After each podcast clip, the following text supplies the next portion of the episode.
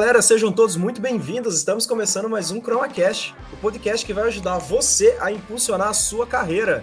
E comigo aqui o meu parceiro Thiago. Fala Thiago, seja bem-vindo. Fala Bruno, obrigado cara. Fala pessoal, sejam bem-vindos a mais um episódio aqui do ChromaCast, episódio inédito para vocês. Hoje com um baita convidado aqui, Bruno. Quem é o nosso convidado de hoje? Pois é, pois é, Thiago. A gente custou bater a agenda com esse cara porque ele é requisitado, ele é conhecido e você vai, já vai saber quem é. O nosso convidado de hoje é farmacêutico industrial formado pela Universidade Estadual de Goiás, onde também cursou a sua especialização em farmácia industrial. Possui pós-graduação em pesquisa e desenvolvimento de medicamentos pelo ICTQ, MBA em gerenciamento e gestão de projetos pela FGV e mestrado em ciências farmacêuticas. É professor de farmacotécnica e tecnologia farmacêutica, pois, uma vez professor, sempre professor. Na indústria, são mais de 15 anos de experiência, passando por mais de 10 cargos, de estagiário a gerente sênior de pesquisa e desenvolvimento. Ele é aquele cara que, se você atua de forma direta ou indireta com o ramo farmacêutico, você já ouviu falar dele. Ele transita muito bem em diferentes setores, de papo fácil, super simpático, possui um network fortíssimo. A forma como ele se relaciona com todos é um ótimo case de sucesso de como se desenvolver um network de qualidade. Um cara boa praça, simpático, cheio de conhecimento. Rafael Fernandes Costa, cara, que prazer ter você aqui com a gente. Muito obrigado, Bruno, Thiago. Prazer é todo meu. A todos os nossos convidados, ouvintes aí. Muito prazer estar aqui com vocês hoje. Obrigado pelo convite, pela oportunidade. Ô, Rafa, obrigado você aqui por ter disponibilizado seu tempo e também o seu conhecimento aqui para compartilhar com os nossos ouvintes, né? O intuito aqui do nosso ChromaCast é justamente esse, né? Difundir conhecimento. E ter você aqui hoje para bater um papo, principalmente sobre a sua carreira, vai ser fantástico, eu tenho certeza. São mais de 15 anos, Rafa, aí de trajetória. Eu tenho certeza aí que você passou por inúmeros setores, teve momentos de dificuldade, teve momentos de vitória mas uma coisa é certa, né? Você está num cargo de destaque hoje. E o que, que você diria, assim, já para a gente começar, o que, que, o que, é o segredo aí para você se manter em alta performance aí nesse caso? Legal, Thiago. Bom, eu vou, eu vou responder com, de uma maneira muito simples, brilho no olho. Vontade. Vontade. Eu acho que isso sobrepõe qualquer barreira. Então, desde de quando eu, eu entrei para fazer a faculdade de farmácia, eu sempre tive aquela vontade de ir para a área industrial. A minha região aqui é uma região que tem um polo, tem muitas empresas, são 58 empresas é, farmoquímicas. Caramba! Uhum. E quando eu comecei a fazer o meu estágio, eu já tinha um, já tinha um foco que eu queria entrar na indústria farmacêutica. E os estágios geralmente começavam a partir do oitavo período, eram dez períodos, né? A gente fazia oito períodos, depois mais dois de especialização. E eu, desde o quarto período, eu, eu fiquei na porta, literalmente, das indústrias, tentando um estágio. Eu não tinha como fazer o estágio, porque eu tinha aula de manhã, de tarde, mas mesmo assim eu insisti, e no quinto período eu consegui um estágio no antigo laboratório Neoquímica, e entrei, falei que eu tinha, dava um jeito de fazer esse estágio, e fui faltando algumas aulas, falei para minha professora que eu tinha conseguido um estágio que era uma coisa inédita para um quinto período, e fui levando até que chegou num ponto que a própria empresa me permitiu, durante dois dias da semana, fazer um horário um pouco diferente, e aí eu consegui seguir meu estágio. E quando eu formei, eu já tinha dois anos de estágio, então foi muito natural para mim a, a, a, toda a contratação e, e meu, meu início de carreira. A transição ali ela foi facilitada porque durante a sua graduação, ao invés de ficar lá jogando bola na biblioteca, é, é enfim, saindo com os amigos, você ficou ali na porta da empresa. Falei, cara, eu quero essa vaga de estágio. Para quem, com quem que eu converso? Para quem que eu entrego meu currículo? Foi isso mesmo? Exato.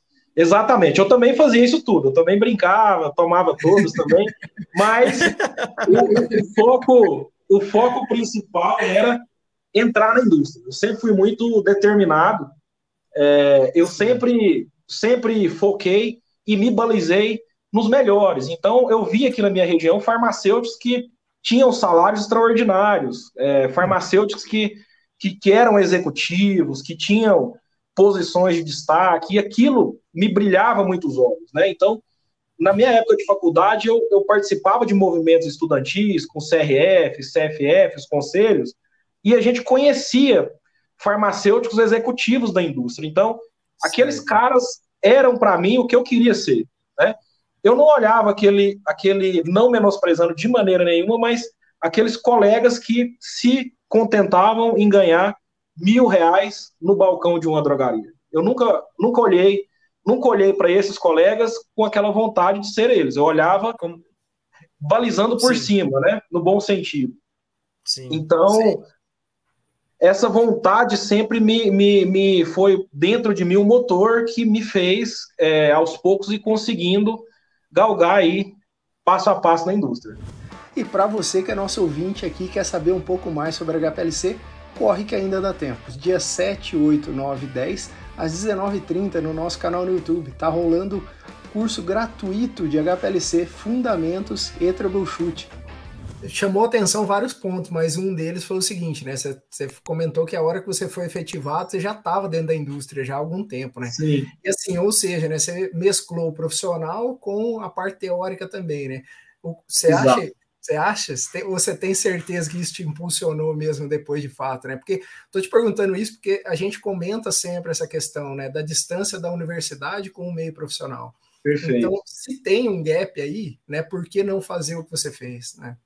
Perfeito, Thiago. É, faz todo o sentido e foi fundamental para o meu crescimento na indústria. É, quando eu comecei o estágio, como eu tinha muita vontade de entrar, então, eu nunca tive é, nenhuma frescura. Então, como estagiário, eu carregava barrica, eu limpava a máquina. O meu uniforme parecia o uniforme de um mecânico, tudo sujo de óleo. É, as máquinas, eu tinha prazer em ajudar o pessoal a desmontar. Então, eu não ficava lá como estagiário olhando o cara desmontar.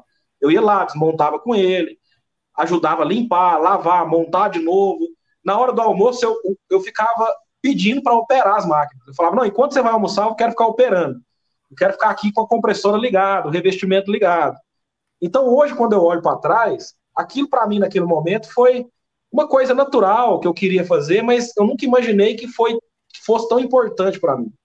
Porque o conhecimento adquirido naquele momento foi crucial para todas as minhas mudanças de cargo, para todas. Então, quando eu formei, quando eu formei, eu já tinha dois anos de experiência e surgiram quatro vagas, o pessoal meio que disputando. Não, vem para o controle, não, vem vem para produção, vem, pra, vem, vem aqui para garantia, vem. E eu escolhi o desenvolvimento naquele momento porque eu queria tentar fazer algo diferente para produção. E como uhum. desenvolvimento, é, você tem essa capacidade de desenvolver produtos melhores, né? Produtos que, que vão ter uma performance melhor na produção. Então, na, naquele momento, o meu intuito foi esse. Que legal, cara, assim, Caramba. demais, na verdade, né? E assim, eu, eu estive pensando essa semana, coincidentemente, sobre uma questão semelhante, né? De, de, assim, como que você cresce na vida, né? Não tem como a não ser você executar, servir alguma situação, Exato. né? E, e coletar informações e, e, ao mesmo tempo, ter valores também com relação a essa posição que automaticamente vai voltar para você, né? Que foi o que aconteceu contigo, né? E hoje você é gerente, né, Rafa? De Sim. hoje você está em que posição assim? Só para a gente deixar Isso. claro nossos ouvintes é, também. Hoje lá no teu, tu tem acima de mim uma, uma diretoria e a presidência, né? Então hoje eu sou gerente sênior da área. Hoje eu tenho uma área com 85 colaboradores. Nós temos uma estrutura com coordenadores, supervisores, líderes, né? E, e assim, para chegar até aqui, é, igual eu comentei com vocês, foi muito muita perseverança e muita vontade e resiliência. Né? Trabalhar na indústria farmacêutica, acho que todas as, todos os locais, o mundo corporativo, exige resiliência, que é, Sim. mesmo na adversidade, você acreditar, né? Você olhar o copo sempre cheio, sempre cheio. Tem uma gota no copo, para mim está quase cheio. Então, então, assim, é, é ser positivo. Tudo que você olha, não só na, na, no mundo corporativo, no trabalho, mas na nossa vida, você tem os dois lados. Tudo que você olha. Então, naquele momento que eu era estagiário, eu poderia pensar, nossa, mas eu sou um estagiário de farmácia limpando uma máquina. Poderia pensar isso se eu levasse para o lado negativo. Mas eu, eu, eu preferia focar naquele, assim, que oportunidade mais top que eu tô tendo de conhecer essa máquina. Então, eu vou aprender a montar ela, né? E, e, quando eu virei analista, pelo barulho da máquina, eu já sabia se o produto estava ruim ou não. Então, então assim, nada, nada é por acaso. Então, então eu diria que a força de vontade, o positivismo e uma pitada de sorte de você estar no lugar certo na hora certa vão fazer a sua carreira impulsionar. E foi isso que aconteceu comigo lá na, naquela época. É, eu entrei no antigo laboratório Neoquímica em 2007 como estagiário, fui contratado em 2009 como analista, permaneci na empresa até 2015, fiquei até a posição de coordenador, e nesse, nesses períodos nós tivemos fusões. A, a Hipermarcas comprou e fundiu com quatro empresas, que foi a DM em 2011, a Looper em 2012, a, Far, a Farmácia 2012, Looper 2013 e Mantecorp 2014. Então, como eu era o cara que conhecia as máquinas muito bem, eu era, eu era um especialista em tecnologia farmacêutica naquele momento, uhum. eu tive a oportunidade de participar ativamente na transferência dessas fábricas. E aí eu fui promovido coordenador nesse momento.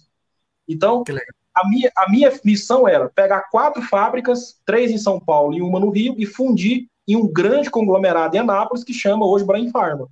Então, Caramba. esse foi o meu, foi o meu trabalho né, que eu executei até minha posição de coordenação. E aí, uhum. naturalmente, começou a surgir convites para outras empresas, porque foi uma vitrine para o mercado. E, né, a gente transferiu aqui para Nápoles Engove, Benegripe, Coristina D, licor de cacau, biotônico fontoura, todos esses produtos nós transferimos para Nápoles, modificamos formulações. Uhum. Então, isso, isso foi uma grande vitrine. E aí começou a ter, a ter oportunidades. Eu tive um convite para ser gerente numa empresa em Goiânia, que chama-se Farma, muito boa, me deu a primeira oportunidade de gerência. Graças a Deus eu agarrei, deu tudo certo, fui bem sucedido. E aí passou um ano e pouco, veio uma multinacional e comprou uma empresa na minha cidade e montou um time de P&D e me convidou para montar esse time, que foi a Fresenius Cabo, que é a maior é, a maior multinacional de, de produtos estéreis do mundo. Aqui no Brasil, ela ainda não é tão conhecida, mas no mundo, na Alemanha, na Europa principalmente, ela é muito Suíça. conhecida. Suíça, muito conhecida.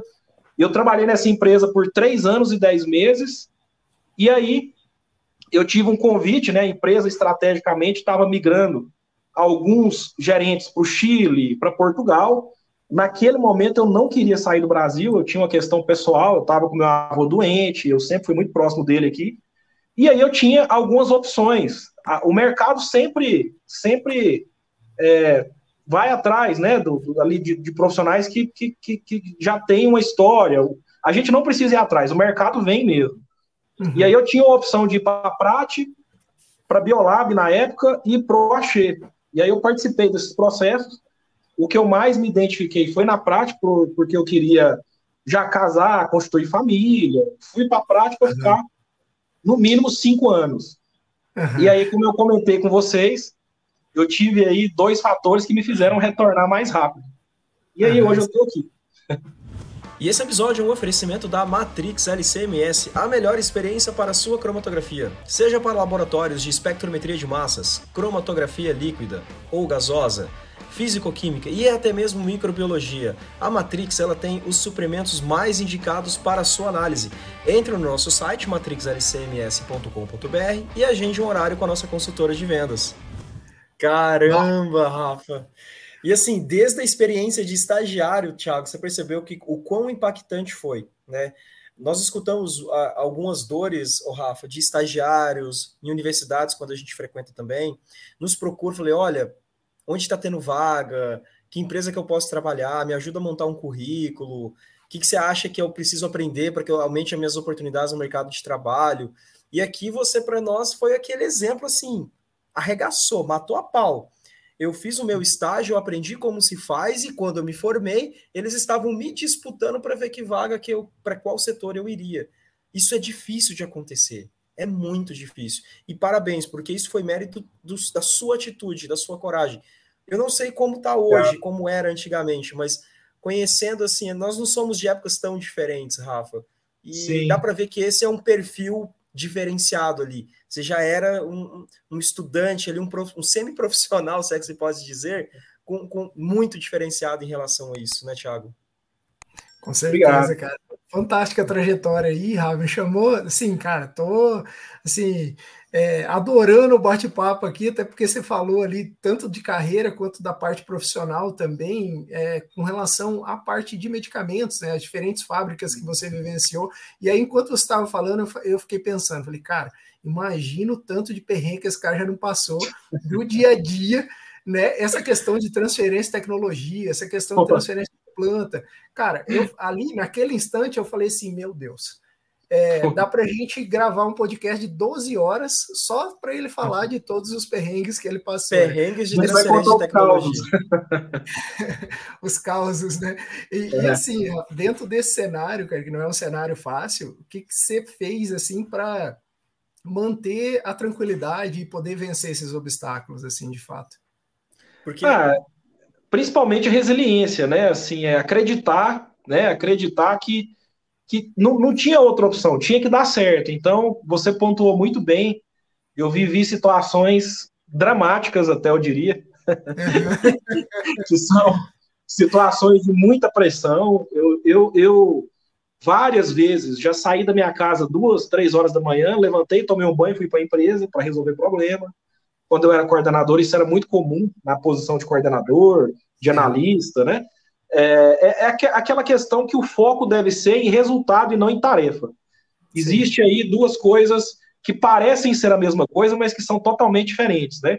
Quando, quando você foca em tarefa, você é aquele cara que deu seis horas da tarde, você cumpriu sua tarefa, ficou lá na sua mesa, respondeu seus e-mails, você vai embora, né? Esse uhum. é o foco em tarefa, né?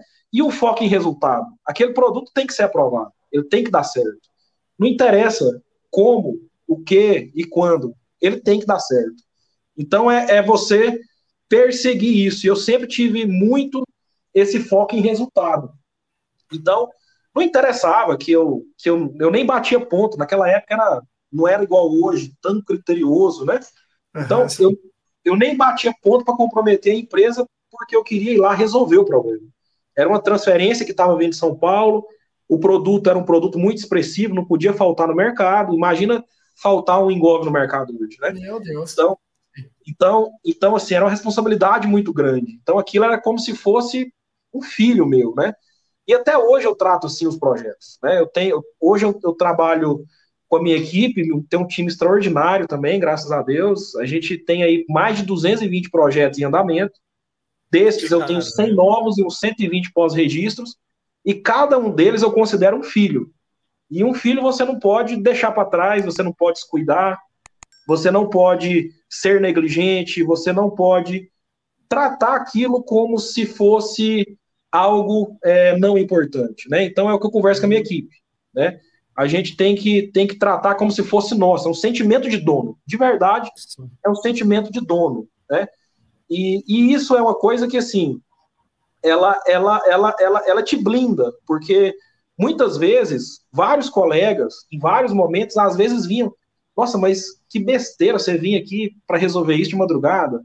Nossa, mas, mas só você que faz isso. Eu, eu, eu tinha uma inspeção da Anvisa uma vez, numa segunda-feira, eu fui num domingo para limpar as gradinhas, limpar as telhas de aranha da fábrica, uhum. e ninguém me pediu para ir. É porque eu, tinha, eu, eu ficava preocupado da Anvisa ver isso. Eu falava, nossa, lá tá sujo. Não, não tô falando que precisa ser nesse nível para crescer mas, na carreira. Mas, mas eu só é tô dando um exemplo. Exato. Eu só tô dando um exemplo do que funcionou. Não, não tô falando que precisa ser isso. Mas eu acho que ter é, comprometimento, brilho no olho, que é como a gente começou a entrevista, você se apaixonar pelo que faz, né? Eu não acredito muito em utopia, você já nasce predestinado, quero fazer aquilo para sempre. Eu acho que ao longo do nosso percurso, você vai se apaixonando, e foi isso que aconteceu comigo, né? Eu não, eu não nasci achando que eu ia ser um farmacêutico industrial, não. Eu comecei a trilhar isso na época da faculdade. Então, eu acho que é por aí, é você realmente ter o brilho no olho, ser positivo, ser positivo, vigiar seus pensamentos é fundamental, eu acredito muito nisso, eu acredito muito em energia, em pensamento positivo, acredito muito em, em, em vibração alta. Então, então, quando você tem pensamentos negativos, você começa a tomar atitudes negativas que te levam a caminhos negativos. Então, é você realmente ter um foco e falar: olha, eu vou ser o melhor estagiário que já passou nessa empresa. Se eu não for o melhor, eu quero ser igual ao melhor que já teve, no mínimo. E realmente fazer, ser proativo, buscar, entender os processos, não olhar com aquele olhar de ah, eu tô aqui, vai dar meu horário, eu vou embora. Nossa, eu tô Sim. doido para ir embora. Tem dia que a gente tá cansado mesmo, isso é natural, nós somos seres humanos. Mas eu tô falando de predominância do, de, ao longo de um, dois anos, né? Você tá uhum. cansado um dia, ir embora, isso é natural. Agora, todos os dias, você querer negligenciar algo para ir embora mais cedo, você querer você querer passar para um colega uma atividade que você acha que é ruim, igual montar uma máquina ou fazer um, uma atividade, Sim. Eu enxergava isso. Mas esse, esse, aqui eu quero, né? Esse aqui eu não quero, né? É, escolher serviço. Né? Sim. Nas é entrevistas hoje. É, pode. Não, pode ir, pode ir. Não, só ia comentar que nas entrevistas hoje, a, a, a triagem das entrevistas não é em cima do currículo do cara, é em cima do bate-papo nosso. Então, quando, quando a gente está entrevistando, você já começa, a pessoa fala assim, eu só posso trabalhar no primeiro turno. Eu só, só posso, eu só tenho disponibilidade para o primeiro turno. Aí você, tá, beleza. E qual que é a sua experiência? Não, eu nunca trabalhei na indústria farmacêutica. Eu não demoro, eu não demoro mais do que 15, 20 minutos para passar para o próximo, para não perder tempo. Então, eu muito, tô falando de verdade, eu entrevisto muito olhando no olho, brilho no olho, vontade. Para mim, isso prevalece sobre o currículo, tá? E eu já contratei muitas pessoas é, que não tiveram nenhum contato com a indústria e já deixei de contratar muitos mestres e doutores. Numa mesma, numa mesma e entrevista. O seu, e o seu índice de, de. Não sei se essa seria o termo correto, mas o índice de sucesso desses profissionais que você contratou com brilho no olho, em detrimento àqueles que tinham estudo, mestrado e doutorado. Olha, é a carreira deles hoje? posso falar para você que todos, unânimes, todos que, eu, que, que tinha esse brilho, hoje são profissionais extraordinários, coordenadores, gerentes, todos, todos, todos. Porque é, é a vontade. Eu tive um caso, o Bruno e Thiago, que foi muito interessante. É, eu trabalhava no desenvolvimento lá na, na, época do Neoquímica ainda, lá em 2008, 2009. Uhum. E aí, todos os dias, na hora que eu chegava no desenvolvimento, tinha um rapaz na porta me esperando. Pô, Rafael, me dá uma chance. Ele era, ele trabalhava no controle de qualidade no microbiológico. E uhum. o sonho dele era trabalhar no desenvolvimento. E aí eu falava, nossa, mas eu não tenho vaga agora, espera abrir a vaga, não sei o que. Ele, não, mas eu posso então sair lá do, lá do, lá do micro e ficar pelo menos uma meia hora, uma hora com você aqui no desenvolvimento, para me te ajudar a carregar as coisas. Eu, nossa, mas não tem jeito, não pode, o RH vai, vai questionar a questão de hora. Esse cara, sem mentira, ele me perseguiu assim uns 15 dias. Todo dia ele estava lá, todo dia ele estava lá. Até que um estagiário meu pediu para sair. O cara desistiu. Quando ele desistiu, qual foi a primeira coisa que eu fiz? Foi trazer esse colaborador. Ele era um cara que queria muito, ele tinha muita vontade, né? E esse cara hoje é um dos melhores profissionais que eu conheço no mercado. Né? Então hoje ele é coordenador de uma grande indústria também. E é um exemplo, assim, é um exemplo de que essa, essa vontade de crescer e, e, e essa persistência, ela vai chegar num lugar bom. Ela vai chegar. Por mais que não Caramba. possa aparecer no início, mas vai chegar. Caramba, e é muito diferenciado, Thiago, o mindset que o, o Rafa tem em relação a essas contratações. Eu não sei se você sabe, Rafa, mas já tem grandes empresas fazendo processos seletivos às cegas. No seguinte sentido, eu não quero saber naquilo que você é formado. Participa aqui do meu processo, a gente vai avaliar as suas people skills, né? Soft skills, enfim. E uhum. se você tiver o perfil que a gente acredita que é o adequado para as nossas oportunidades, a parte técnica a gente te ensina depois. Olha, Perfeito. Olha a mentalidade desses caras. Eles já estão assim anos na frente de muitas outras empresas, né, Thiago? É um Sim. pensamento fantástico. E no fundo, no fundo, é isso mesmo que reflete, cara. A gente tem, tem alguns exemplos aí que a gente convive também, Rafa, e assim, tem notado que sempre foi assim, na verdade, né? A resposta. É. Isso que é, que é a ideia, né? E assim, a gente quer ter pessoas assim próximos, na verdade, né? porque é a união daí, a força que acaba movimentando, né? Aqui na nossa empresa a gente tem exemplos assim, né? A nossa empresa é um exemplo de pessoas que, que compram a briga aí, né, no dia a dia, o tempo todo, assim. Você ainda não acessou o nosso site? chromaclass.com.br Vem para o nosso site e conheça todos os detalhes do nosso blog, o conhecimento de cada episódio que sai aqui do ChromaCast. Além disso, você encontra também os nossos e-books cromatografia gasosa, cromatografia líquida e os nossos cursos. Se inscrevam! Ó, pessoal, e não deixe de se inscrever no nosso canal também e curtir esse vídeo. Se você está ouvindo esse episódio pelo Spotify ou pelo Apple Podcast, não deixe de nos avaliar. Isso nos ajuda muito.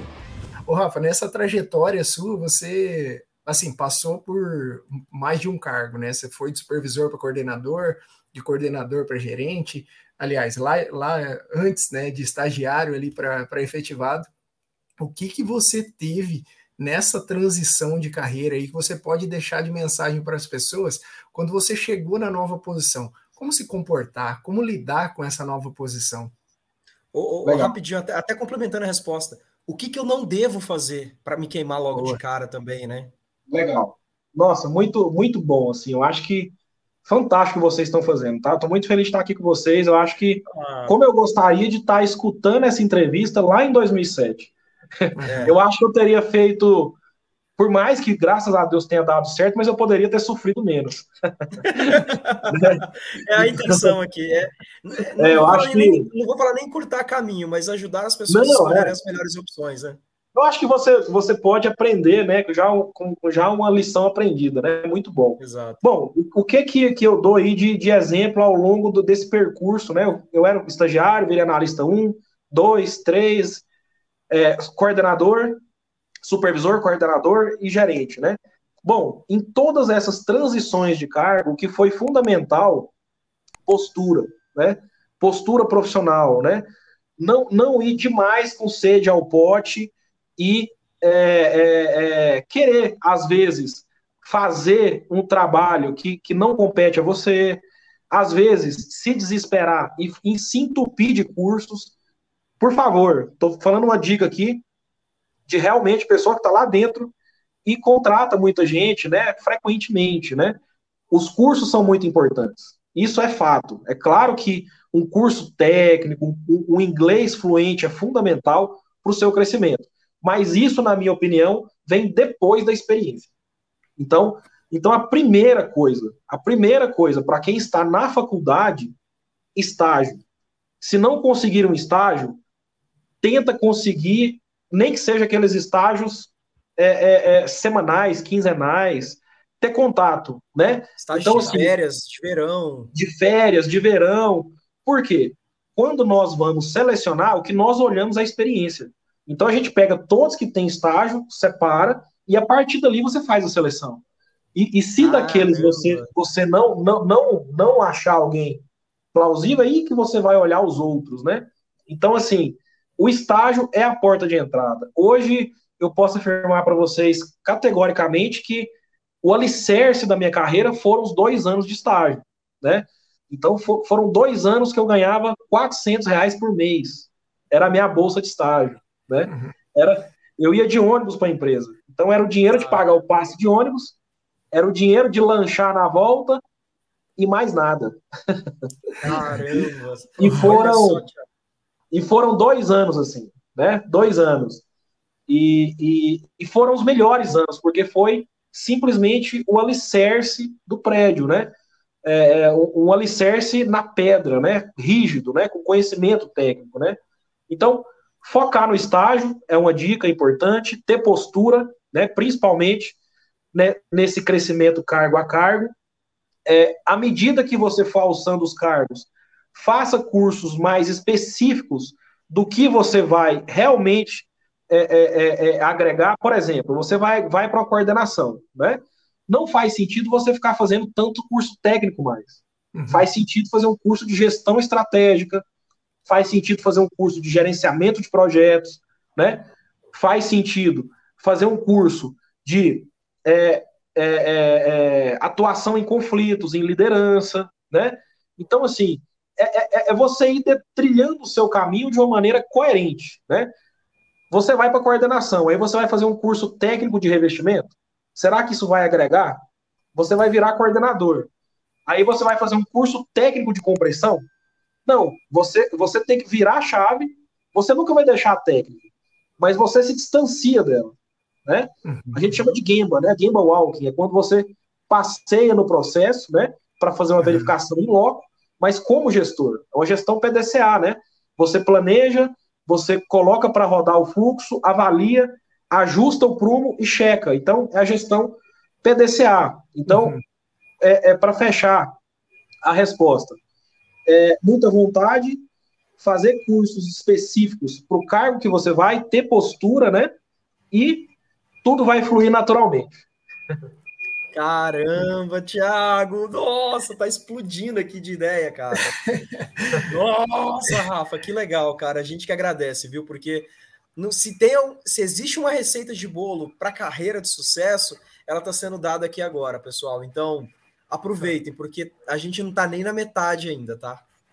É uma aula aí, né, cara? Esse, esse, esse período, Rafa, se conecta aí com, com o período de estágio, né, do pessoal, e até me remeteu lá no, no, no tempo que eu faz, fiz farmácia também lá em Maringá, e Bacana. me lembrava dessas procuras aí de estágio, e aí você falou daquele ponto ali, a época que você ganhava 400 reais, eu, eu me reconheci de certa forma, porque naquela época eu me, me trouxe assim, além de tudo, trouxe assim, cara, é, é aqui eu não quero voltar, então eu só vou para frente agora. É um, é um gatilho de toda vez que você pensa em parar em qualquer coisa, você fala, não, de agora em diante, de agora em diante eu não, eu não volto para esse lugar mais, né, Bruno? Não sei se você teve uma fase assim de estágio também ou não? Como é que foi isso? Já, Thiago, eu, o meu estágio, cara, eu fiquei dois anos pedindo na porta de um laboratório específico para fazer estágio. Porque eu, eu queria trabalhar com aqueles professores com aquela área. Inclusive, ela já veio aqui conversar com a gente, Thiago, a professora Maria Eliana. Um beijo para ela. É, que legal. Eu, eu sei que ela não pôde me aceitar por outros motivos. Ah, o laboratório estava cheio, tem que dar prioridade para o pessoal que está em, em períodos mais avançados, né? Igual o Rafa falou aqui, pô, um aluno de quarto, quinto período conseguir estágio é muito difícil. Sim. Tanto as empresas quanto os, os, laboratórios de pesquisa querem alunos mais avançados. E eu não, nem cheguei a ganhar bolsa na época, eu fazia porque eu gostava daquilo, porque eu queria aprender.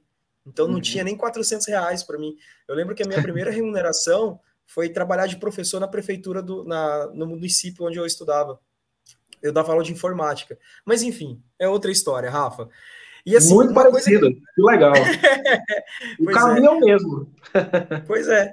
é. O ponto final tá ali, é a persistência, o brilho no olho, é querer fazer acontecer, é correr atrás e não esperar que a oportunidade caia. O Rodolfo Ortigara, o diretor da Apsen, que teve aqui com a gente também algumas semanas atrás, ele falou muito bem. Gente. Não, eu vou chegar nesse assunto do network seu, que é, é um caso à parte, que quem você não conhece é difícil. Enfim. É, o Rodolfo ele falou que a questão da sorte é você estar tá preparado na hora certa. A sorte ela, ela aparece para quem está preparado. Então é o que o Rafa falou. Você está em qual posição hoje? Para onde você quer ir? Então você já começa a traçar planos e estratégias de cursos, de pessoas, de posicionamentos. Com certeza tem alguém na empresa onde você trabalha ou alguém que você conhece que ocupa uma posição a qual você gostaria de estar ou como colega dele. Observe o comportamento, observe a postura. Se você for numa reunião com algumas pessoas, observe as, as pessoas. As que menos falam e as que mais escutam são as que fazem os comentários mais perspicazes às vezes. Então, Sim. essa já fica uma outra dica também. E Rafa, entrando um pouquinho agora nessa questão do seu network. As pessoas falam que assim, que entre você e o Papa existem ali sete pessoas, né? Que tipo, se você for puxando a linha ali, existe, aí, existem sete pessoas. Não, isso, isso, isso para pessoas normais. Se você Imagina. conhece o Rafael, talvez a sua distância entre o Papa seja de duas ou três pessoas. Porque quem esse cara não conhece, eu não conheço. Todo mundo que eu conheço conhece o Rafa. E é assim: ah, o Rafa, o Rafa da empresa tal, da empresa tal, aquele com um sorriso no rosto, aquele cara alegre, divertido. É, é esse é o Rafa. E assim, Network hoje, as pessoas têm talvez banalizado um pouco esse termo e às vezes até deixado de lado. O quão importante o network foi na sua carreira, nesse crescimento que você teve, Rafa? Muito bom, Bruno. É, acho que, que hoje é um assunto fundamental, né, para a manutenção nossa no mercado de trabalho e para o crescimento também, né? É, o, o networking muitas pessoas confundem, né? Networking é puxar saco de alguém, networking é você criar, é, forçando a barra algum vínculo, né? E na verdade é. não, não, não, não é nada disso, né? Não tem nada a ver com isso, né? O networking, na verdade, eu, eu, eu costumo dizer que, que é uma, vamos dizer assim, uma relação de dupla troca, né? E geralmente amistosa e saudável para ambas as partes, né? Então, em todas as empresas que, que, que eu tive a oportunidade de trabalhar, eu sempre tive o approach, né, aquela vontade de servir com conhecimento do desenvolvimento é, farmacotécnico. Então, sempre, sempre quando você está disposto a servir, a ajudar, muitas vezes sem nada em troca, na verdade, na maioria das vezes, no início dessas relações, você não quer nada em troca. Quando você está aberto a isso de verdade, sem nenhum interesse, igual em todas as empresas que eu cheguei, é, eu conversava com o pessoal da garantia, olha, a gente pode ajudar vocês aqui no análise de risco, o que, que eu posso ajudar, é, vamos criar aqui alguns padrões que a gente faz uma análise técnica, manda para ajudar vocês, saque, tem muita reclamação de saque, manda para cá, eu já trabalhei com isso, com aquilo. Então, assim, é não ter, é não ter medo de trabalho, é não ter, é não ter vergonha de trabalho. Tem gente que foge de serviço.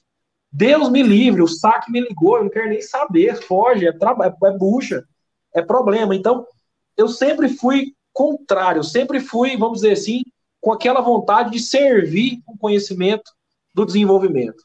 E, naturalmente, em todas essas empresas, você vai criando vínculos. Então, é, à medida que você ajuda um colega da garantia, da produção, e aí todas as áreas são conectadas, não existe nenhuma área a, a, o pessoal da limpeza, da guarda, se você for cordial com eles, às vezes a gente fazia alguns testes, algumas coisas, levava para eles, ô, oh, vem cá, me ajuda a experimentar aqui, o que, que você acha? Então, assim, é você, relações humanas, né? Eu acho que está muito, às vezes, talvez até um pouco no, na educação de cada um de nós, né? Então, eu vim de uma família que meu pai é cantor e minha mãe é produtora de evento. Então, a minha vida foi, foi uma festa desde sempre, né? Ou que você foi ser farmacêutico dentro desse nada, meio. Nada, nada. Até hoje não, eu não sei não. por que eu virei farmacêutico. Mas você canta alguma coisinha também ou não? Só quando eu bebo, aí eu faço dupla com Elvis. É verdade. Vai... É verdade. Em fevereiro, em fevereiro, mais o Elvis, vamos cantar umas modas aí pra você. O Elvis toca, né? É, ixi. Nossa, foi uma das melhores épocas da minha vida aí. Toca e, canta. O Elvis, o Elvis é profissional, já gravou CD e tal. Eu, eu sou igual o Marrone. O Elvis é o Bruno, eu sou o Marrone, entendeu? Eu só finge, só finge que canto. Sensacional, Rafa. Então, assim, é, você vai criando relações e dessas relações cria-se um vínculo de, vamos dizer, de empatia. Eu diria que primeiro de empatia e depois num segundo momento, de confiança. A partir do momento que você estabeleceu um vínculo de empatia com qualquer colega de outra área e criou um vínculo de confiança, você tem um networking sadio estabelecido. E aí. A empatia é algo natural, né? Que vai vir de dentro, né? Exato. né? Não é forçado, né? Não tem como você, você manipular Exato. essa situação, né? Exato. Então, assim, você tem lá a colega, a supervisora do SAC, por exemplo, que está com uma reclamação de mercado gravíssima, né? O que, que é empatia nossa? Meu Deus, é, tem, tem que ajudar ela, a menina está desesperada. Vamos, vamos, vem cá, vamos, vem cá, vamos priorizar. Traz aqui, vamos analisar, vamos ver. Então, quando você cria esses vínculos, você estabeleceu um network. Quando você precisar dela, ela vai te, ela vai, ela vai servir você por uma questão de honra é, é, a maioria das pessoas é assim. Ah, mas tem algumas que só quer que você sirva e elas não dá nada em troca. O problema é delas, é elas que estão perdendo. Porque é elas que estão deixando de criar um vínculo sadio, não você. Então, quem faz o bem nunca perde, nunca perde. Então, não eu sempre tive. Quem... Não importa. Meu pai fala isso. Faça bem, não importa quem. Uma hora, não uma hora o universo vai retornar para você. O universo volta. Então, assim, eu sempre fui muito positivo. Eu sempre pensei assim: eu tô com saúde, o sol nasceu, o dia tá aqui, eu não tenho, graças a Deus, nada que me impede de andar, de falar, de enxergar. Enxergar, eu fiz dois transplantes de corda, mas melhorou agora. Mas antes, mas enfim, eu, eu, eu, tô, eu, tô, eu consigo, eu consigo, dentro das minhas capacidades motoras e psíquicas, é só depende de mim ir para cima. Então eu sempre pensei isso. Eu sempre pensei, só depende de mim para cima, né? Eu não tenho nenhuma limitação. E muitas vezes as pessoas que têm limitação ainda são mais esforçados que nós, né? Nós temos N exemplos, né? Sim, então, sim. É, é, isso, isso sempre motivou bastante Sim, cara, Nossa. não, isso aí, não, olha, assim, a leitura de network aí eu achei que, que é perfeita, assim, cara, e é o que a gente vê mesmo acontecer, né, é o que, o que de fato, né, te conecta aí com tantas pessoas, né, lá no comecinho o Bruno começou a falar disso, né, Rafa, mas assim, pela ótica de, de gerência ou coordenação em relação a um time, né? Você falou de network, a gente já entende diretamente quando tem network, ah, estamos em contato com alguém que está num cargo superior ao nosso. Se a gente olhar né, para o time, para a base, como se conectar e ter a confiança desse do, do, pessoal que faz parte do seu time, como é que funciona isso para você, Rafa? Sim, é, é, o mesmo princípio, né? É, é o vínculo, o network é sinônimo de confiança e empatia, né? E você estabelecendo isso com todos os, os colegas da sua equipe, você cria um vínculo de network, né? E aí, quando você transita de uma empresa para outra, esses vínculos ficam e esse network está estabelecido. E o nosso mercado farmacêutico é um mercado muito, muito, muito pequeno para Sim. um país igual o Brasil. Né? Nós temos hoje, só para vocês terem noção da dimensão, assim, do tanto que é restrito esse mercado, nós temos 80% do faturamento geral do mercado farmacêutico na mão de 10 empresas. Hum, 10 empresas. Sim. Né? 10 empresas é, faturam 80% do mercado farmacêutico. Então, todo mundo conhece todo mundo. Então, quando você cria esses vínculos na equipe, é, quando você vai para outra empresa, ou quando você está é, em, algum, em algum ambiente que tem colegas da mesma área, é natural que a gente converse, né? Igual o Bruno falou muito bem.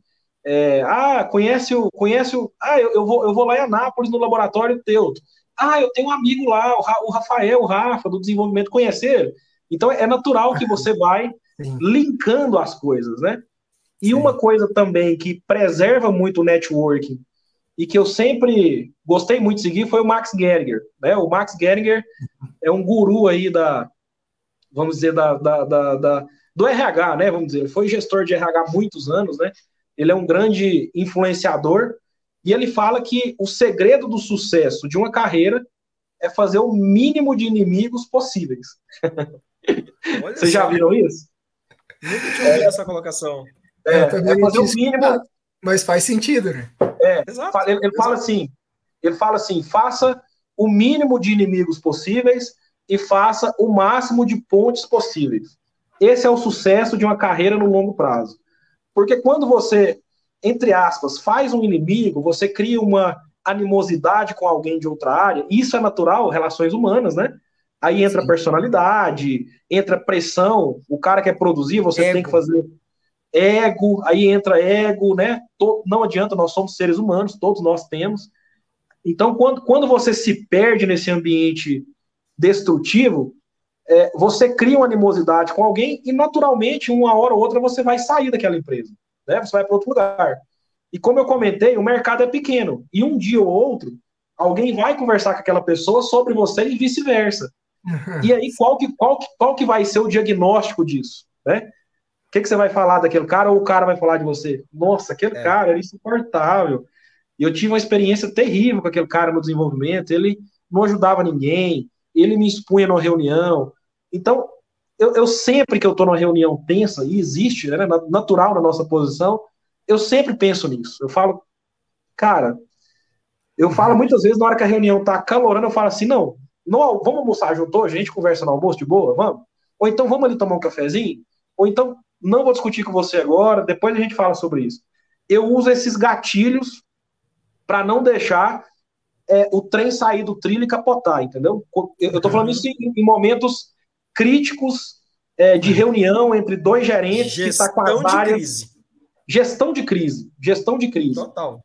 Calma, empatia, entende o outro. Por que, que o cara está desesperado? Por que, que o cara está posicionando que não dá para fazer aquele lote piloto na fábrica agora? Por quê? Bom, ele tem uma meta a cumprir de, de produção, ele também é cobrado pelo diretor dele, eu tenho que entender isso. Eu tenho que entender isso. Então, com essa empatia, você já desarma bastante.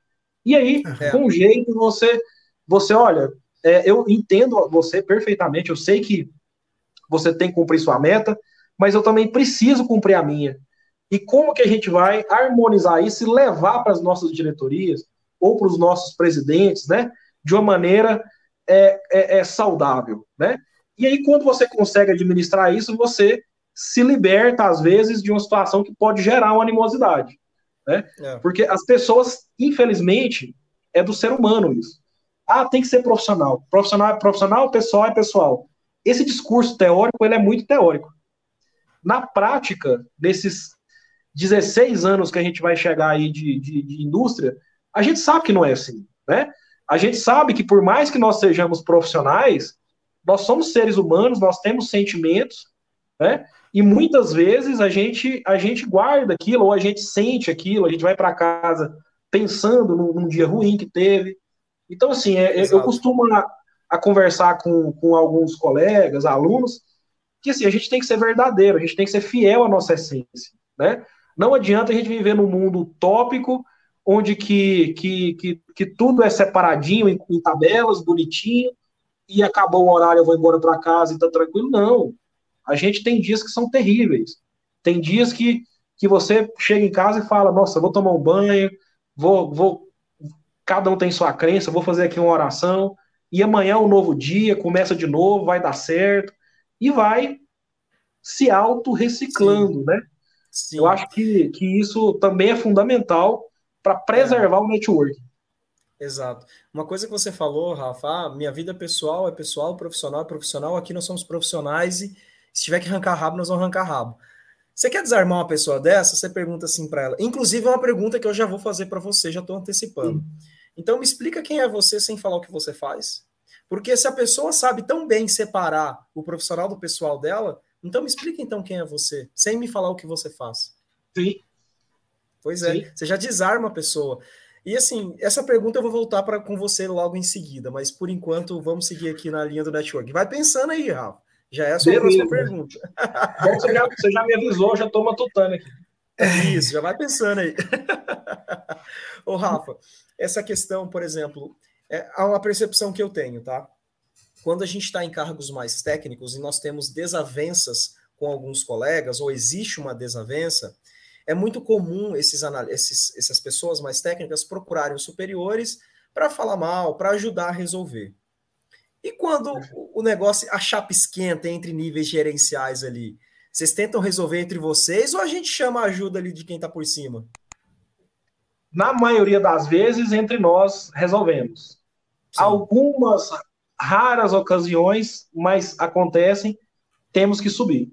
Né? É. Depende muito do, do nível de criticidade do assunto e principalmente é, vamos dizer assim, do, do, do, do, enrige, do enrijecimento de uma das partes, né? Vou te dar um uhum. exemplo que a gente consegue resolver entre gerências e um que a gente tem que subir para a diretoria. Vou dar um exemplo para vocês aqui de cada situação que a gente vive lá diariamente, né? Bom, entre gerências resolvido. Eu tinha um phasing de fabricação de lotes pilotos, que são os lotes de desenvolvimento na fábrica, e a produção tem que produzir aquele número por mês para atender a demanda, o comercial, o PCP, né? E aí, chegou no fim do mês, o pessoal da produção fala, não consigo encaixar esses lotes pilotos, porque eu vou perder minha meta, vai, é, eu não vou conseguir cumprir meu número, vai ter que ficar para o mês que vem. Isso é um posicionamento inicial, e aí vai chegar nas gerências, obviamente, eu vou conversar com o gerente de produção. O que está acontecendo? Ele vai me falar que tem que cumprir a meta, que não dá o que, que eu vou propor para ele? Eu vou propor para ele o seguinte: falar, olha, você roda o terceiro turno dessa máquina, eu consigo disponibilizar um analista para vir no terceiro turno. Ou a gente pode organizar uma hora extra, um sábado, um domingo. O que, que a gente consegue? Ao longo de um mês, dá para encaixar. né? Então, muitas vezes, 80%, 90% com essa manobra, vai aqui, puxa, cede um pouquinho, entre gerentes você consegue harmonizar, né? Uma situação que tem que subir para a diretoria. O gerente da outra área é irredutível. Não tem jeito, não faço hora extra, não tem o terceiro turno e não é, é, tem como entrar com esse produto nesse mês. Como nós temos que protocolar na Anvisa, se a gente perder um mês aqui, a gente estica um mês de lá, é um cobertor. Você puxa, descobre o pé. Então, Exato. o que, que a gente vai ter que fazer? Eu vou montar um cenário de impacto, provando né, que eu tentei de tudo para resolver aquela situação, não foi bem sucedida a resolução dela, a resolutiva dela, e aí eu vou levar para minha diretoria falando, olha, o impacto de não fazer esse produto até o fim desse mês é postergar o protocolo na Anvisa em um mês. A gente vai sair da meta de 2022, dezembro, para janeiro de 2023. E aí? É, quer conversar com a presidência ou quer falar com a diretoria deles? E aí vai subir os degrauzinhos. Aí, aí a minha diretoria vai conversar com a diretoria deles. Se não resolver, vai para o presidente. Entendeu? Aí, então, aí, não, aí o presidente tem que tomar uma decisão. Ou é A ou B, é, porque ele cobra dos dois lados. É, ele exato. quer a meta minha e a do cara também. Né? Ninguém tá pedindo à toa nessa situação, né? É uma situação exato. delicada, né? Tem que tomar uma decisão, né? É uma coisa que, assim, né? Ao longo da carreira, conforme você sobe, é, quanto mais você sobe, mais decisão, né? Você está tomando exato. decisão, mais decisão aí, né? Nessa posição que você está, né? Eu imagino, né? E assim, Rafa, trazendo para o prisma ali de motivação, né? É, assim, cara, a gente está gravando aqui, eu já tô assim com a energia em alta aqui, vou sair daqui, vou montar mais uma aula, porque assim, cara, é fantástico, só de escutar você falar motiva Obrigado. a gente também. E aí eu fico imaginando como que é o dia a dia seu com o pessoal, os analistas, os colaboradores, o pessoal que está ao seu redor, assim, e além disso, o que, que você faz para manter eles motivados também, né? Porque é uma situação delicada, né? Porque às vezes você está muito motivado, mas como Sim. transmitir isso, né? De fato, para quem está ali, precisa bater meta também. Como é que funciona isso aí? Sim, perfeito, perfeita colocação. É, eu sempre tento mostrar a importância do, do nosso trabalho para a humanidade é, não é utopia, não, é para a humanidade mesmo. Então, todas as reuniões que eu faço no setor, eu falo, pessoal, a gente não está aqui só desenvolvendo medicamento, ganhando nosso salário e indo para casa. Nós estamos aqui colocando no mercado produtos genéricos de boa qualidade e com preço muito mais barato do que o medicamento referência. Isso faz toda a diferença para minha avó, que toma pregabalina, valsartana, a minha avó compra do teu, porque é muito mais barato e funciona, é bom, né? Então, assim, olha a missão que nós temos, a importância que nós temos. Então, eu acho que o líder, ele tem que despertar, né, na, na, na, nos colegas ali, aquela chama da importância dele. As pessoas, elas têm uma, a, a, não todos, obviamente, mas o mundo hoje é um mundo muito triste, né? Ele é um mundo muito, ele é um mundo muito superficial, né? As coisas são muito superficiais. Então as pessoas elas perdem aquele brilho próprio que elas têm, né? As pessoas invertem a pirâmide, né? Elas, elas projetam a felicidade no que ter e não no que é de verdade, na essência dela, né? É. Então, no nosso caso lá, nós somos o quê? Nós somos é, agentes de saúde pública. Ah, mas a empresa vai ficar bilionária com isso? Problema. A gente está ajudando a colocar produto no mercado. Então é melhor você não colocar produto no mercado e a empresa não ganhar dinheiro? Esse é um caminho? Então, assim, é, é porque tem gente que pensa isso, eu estou ajudando o dono da empresa a ser rico. Que bom! Tomara que ele fique mais rico ainda. Quando, é. quando o, o, a água do rio sobe, todos os barcos sobem juntos. Né? Então, é um mindset de prosperidade. Então, Exatamente. eu faço esse trabalho, esse trabalho motivacional muito forte com a minha equipe eu tenho um, um programa de evolução é, comportamental que chama Evolution. Toda sexta-feira eu reúno com o time inteiro durante uma hora e a gente passa um vídeo do Joel J, do Roberto Chiniachik, do Paulo Vieira, quem mais? Chroma Class. Chroma Class, vou passar, com certeza. Sexta-feira eu vou passar. É, e assim, é, a gente faz um trabalho realmente motivacional para mostrar que as pessoas são muito importantes. Não tem, não tem muito segredo para o sucesso. O segredo do sucesso é pessoas, planejamento e foco. Né? Então, o pilar pessoas ele é imprescindível, imprescindível. Não adianta você ter um Boeing de 70 milhões de dólares se não tiver um piloto para pilotar ele. Né? Não adianta você ter é, um instrumento cirúrgico de não sei quantos milhões se não tiver um médico para operar ele. E não adianta você ter uma compressora de 6 milhões de euros, que a gente tem lá na empresa, um leito fluidizado de mais 12 milhões de euros. Não adianta você ter uma tecnologia de 100 milhões de euros, sem pessoas para operar ela. E sem farmacêuticos para desenvolver aqueles produtos. Então, as pessoas são o pilar principal dessa engrenagem. Então, eu tento mostrar isso, né? Eu falo, olha, o estagiário que está lá pesando um teste é fundamental, porque através daquele teste vai gerar um resultado, eu vou ter uma leitura e tomar uma decisão. Então, a minha decisão está sendo tomada naquele, naquele, naquele testezinho que você pesou. Você tem noção tanto que você é importante, o Diego, que é o meu menino lá. Você tem, você tem noção? Se você pesar errado, eu vou tomar uma decisão errada. Vamos jogar 500 mil no lixo, no lixo, né? Então, eu faço um trabalho muito forte tentando mostrar o quanto é importante cada um no time, e cada um mesmo, é, do, do, do da, da, da, colega, da tia que limpa para nós, um ambiente limpo, cheiroso, faz a produtividade melhorar. Então, agradecer ela, ser grato a ela. Né? Eu, eu tenho o maior carinho pelas pessoas que limpam o setor nosso é, os estagiários, os auxiliares, são pessoas que fazem o negócio rodar, né? Os analistas, na verdade, o gerente, né, os diretores, a única coisa que a gente faz é compilar os dados e aprumar, mostrar o prumo, é como se fosse uma bússola, nós vamos para cá, ó. É. acho que a gente vai para cá. Mas quem de fato rema, quem faz, quem gera o resultado são essas pessoas, né? São elas Sim. que põem a mão na massa. Então, eu faço um trabalho motivacional eu, eu, digo que eu tento ligar a luz do quarto. É como se todo mundo estivesse no quarto escuro, eu ligo a luz. Falo, olha para você, eu tanto que, que vocês são importantes aqui. Primeiro ponto, isso. Segundo, é, meta e desafio. Nós, seres humanos, nós somos movidos por desafio. E não adianta, todos nós temos essa essência, né? Então, quando você se sente motivado e pertencente a um time, nós temos uma necessidade humana de pertencer a algo. É por isso que nós torcemos com o time X, a gente fala que é do bairro tal, a gente tem orgulho de falar que nós nascemos na, na, na terra tal, na cidade tal. Por quê? A essência humana, ela tem uma necessidade de pertencimento.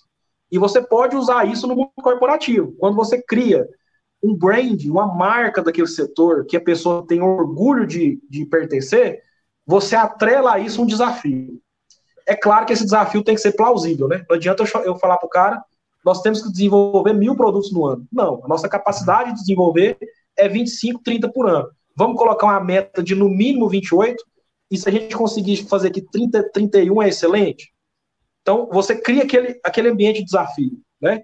Sim. Olha, teoricamente a gente consegue fazer até 30, mas será que a gente consegue fazer 31, 32? Se a gente conseguir 35, é um gatilho para um bônus a mais, algo assim. Então você enganja e desafia essas pessoas, né? E aí, o terceiro ponto, planejamento, que aí entra realmente, eu, diz, eu digo que o PMO nosso, que é um, um, setor de PMO que a gente tem lá, que é o nosso Waze, né? Ele que vai ditando, uhum. vira direita, vira esquerda, é, né? Então, assim, uhum. quando você junta todos esses elementos, geralmente, pela experiência que eu tive aí nas empresas, a gente consegue construir bons resultados. O resultado vem do ambiente. Você constrói um ambiente, você constrói um ambiente favorável e o resultado nasce. É mais ou menos a, o jardim. Você cuida do jardim que a borboleta vem. Entendeu? Ô, ô Thiago, o Rafa já respondeu duas perguntas na porrada só. Como manter o time motivado e como criar times de alta performance? Está tudo aqui.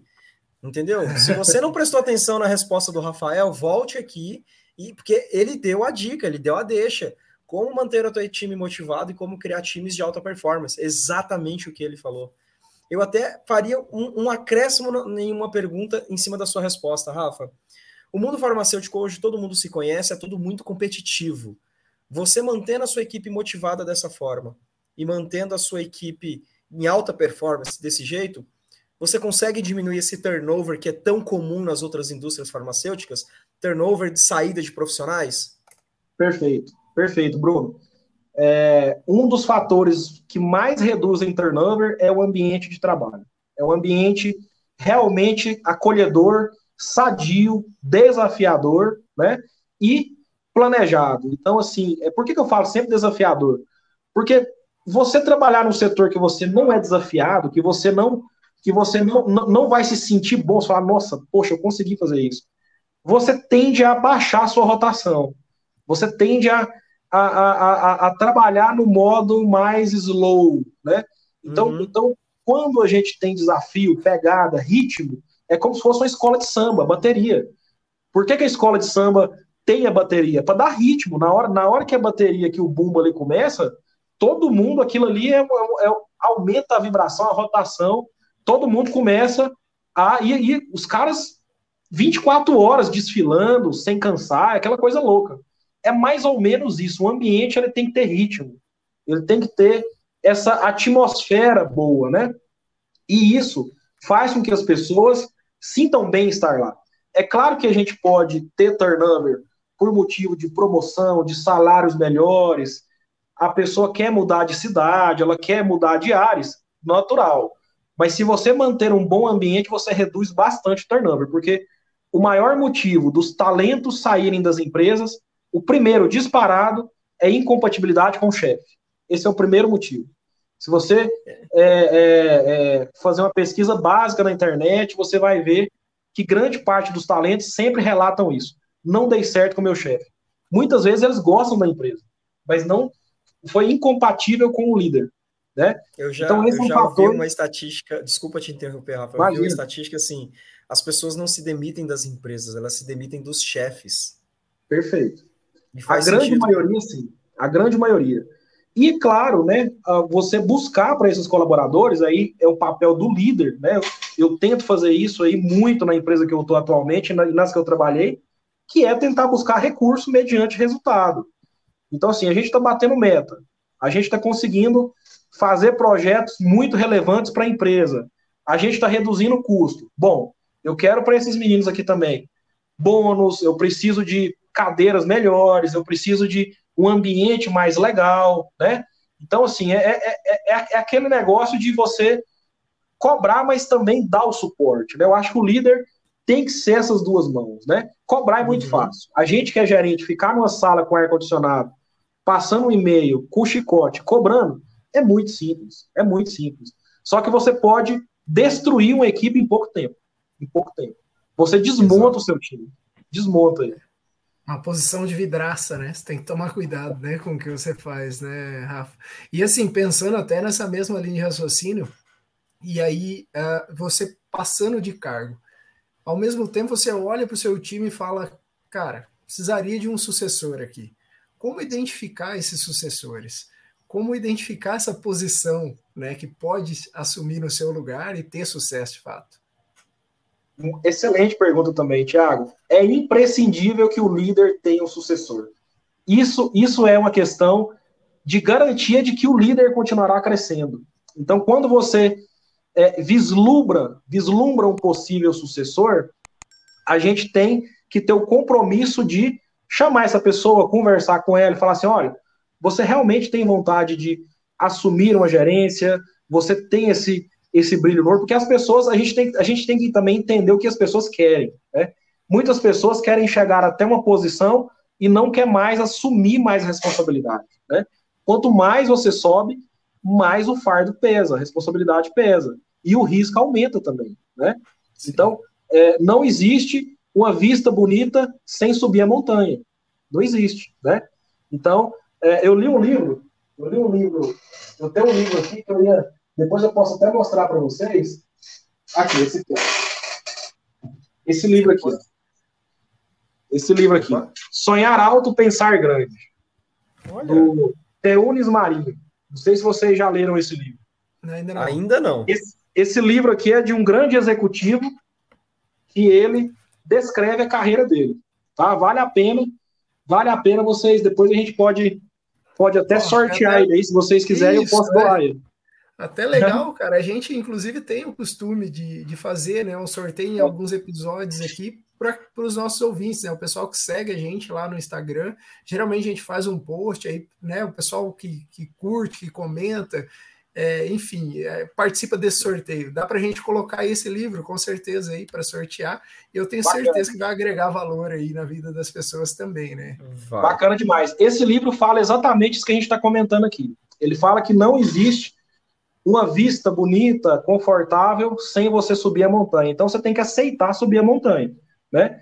Então, então se a gente vislumbra um potencial sucessor eu acho que é dever nosso, como líder, chamar esse, esse possível sucessor e falar para ele: olha, você tem interesse um dia assumir a minha posição? Porque eu vou te preparar para isso. E aí você ser o padrinho desse sucessor. Eu estou fazendo isso, já fiz isso em várias empresas que eu passei, inclusive na Prat, né? Tem, tem um dos colegas nossos que virou gerente lá recentemente. É, você contar a sua experiência, ajudar, ser o tutor dessa pessoa, né? Então falar, olha, o caminho agora para você assumir uma gerência, olha, faz um curso aqui de gestão estratégica, ou então começa a focar mais nessa parte estratégica, deixa o operacional, delega mais. Então, assim, estabelece uma agenda, tira duas horas do seu dia para pensar em futuro. Eu falo muito isso para meus líderes. Vocês estão pensando no futuro? O que, é que a gente vai fazer daqui cinco anos? Como é que estão nossos pipelines? Então, assim, se você ficar naquele looping da rotina, resolvendo apagando incêndio, você nunca vai crescer. Então você tem que realmente ter um tempo para estratégia, né? Então eu chamo essa pessoa, converso com ela e ela começa a ser preparada. Por quê? Na medida que surgirem outras oportunidades, diretoria, alguma coisa na empresa, eu preciso ter uma pessoa que me substitua na minha posição. Senão a empresa nunca vai te tirar de lá. Se você está dando um bom resultado num setor e você não tem um sucessor, por que, que a empresa vai te tirar de lá? Né? É cômodo então, para ela te manter ali. Exato, ela, ela tá com resultado bom, ela tá mantendo um time motivado. Surgiu uma oportunidade de diretoria em outra área, o que, que ela vai fazer? Recrutamento externo. Não, não vou tirar o Rafael de lá, não. Se ele sair de lá. Então, entende? Então, assim, Sim. é uma questão para você crescer. É um mindset, né? Não é. cabe mais hoje na, na, na, na gestão moderna centralização. É, é, aquele gestor que sai de férias e para o setor. Esse é o cúmulo do cúmulo do cúmulo. Isso não cabe mais. Não cabe. Ai, você Rafa. Saber, você quer saber se um gestor é bom? Ele sai de férias e o setor tem que bater meta do mesmo jeito. Natural. Natural. É, o bom gestor, ele é um grande criador de fluxos, né? E não um, um capataz, né? Que era o que antigamente existia muito aí no mercado.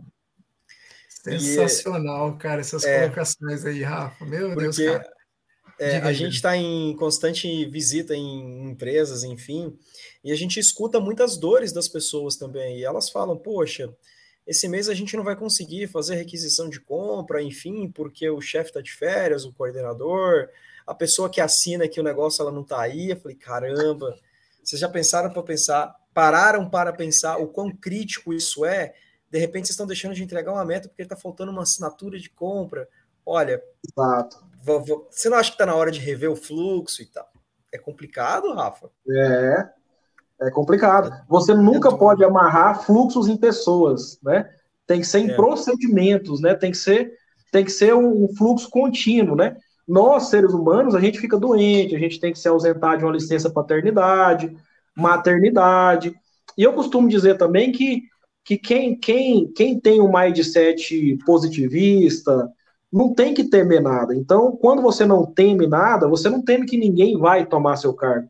Isso é uma insegurança é, que muitas vezes os profissionais trazem da vida pessoal. Às vezes, uma pessoa que é muito insegura, que não fez ali, não teve uma oportunidade de, de, de realmente curar essas inseguranças, e ela transmite isso para a vida profissional. E aí, algumas dessas pessoas viram líder e torna um caos a vida de quem está embaixo.